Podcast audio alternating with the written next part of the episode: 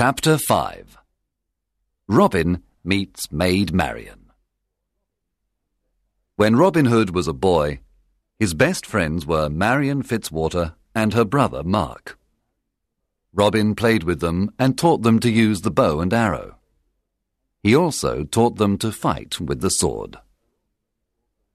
Robin loved only Maid Marian, and she loved only him. One spring day, Marian's father, Lord Robert Fitzwater of Malaset, said to her, Marian, you are a beautiful maid. Soon you must marry. There is a very rich nobleman who wants to marry you. What is his name? Marian asked. His name is Sir Guy of Gisborne, a good friend of the Sheriff of Nottingham. When Marian heard this, she was very unhappy. This was terrible. She did not want to marry Sir Guy of Gisborne. She loved Robin Hood and wanted to marry him. She decided to run away to join Robin Hood. She disguised herself as a knight. Then she took her horse and went to Sherwood Forest. Robin Hood was in the forest. He was coming from Nottingham and was disguised as a beggar. They met in the forest. It was evening, and it was almost dark. When Robin saw the knight, he asked, What are you doing in the forest?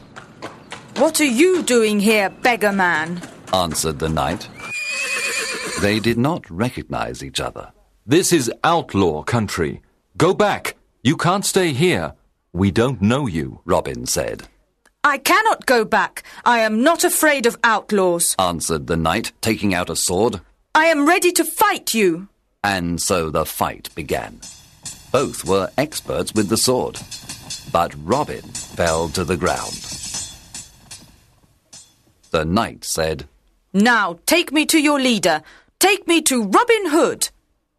She took off her helmet, and Robin was very surprised.